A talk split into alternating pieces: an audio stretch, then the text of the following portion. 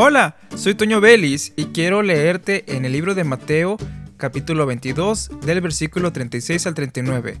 Maestro, ¿cuál es el gran mandamiento en la ley? Jesús le dijo, amarás al Señor tu Dios con todo tu corazón y con toda tu alma y con toda tu mente.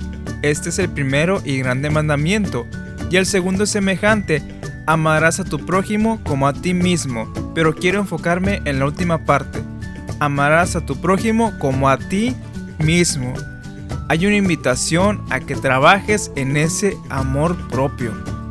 San Juan 3:16 dice, de tal manera amó Dios al mundo que dio a su Hijo unigénito para que todo aquel que en él cree no se pierda, mas tenga la vida eterna. Hay un precio que se pagó por ti. Así que medita en estas palabras, piensa en cómo está tu nivel de amor propio y trabaja en ello. Eres una persona valiosa, una persona muy importante para la sociedad. Recuerda, somos la sal de la tierra. Y además somos llamados a predicar ese hermoso evangelio.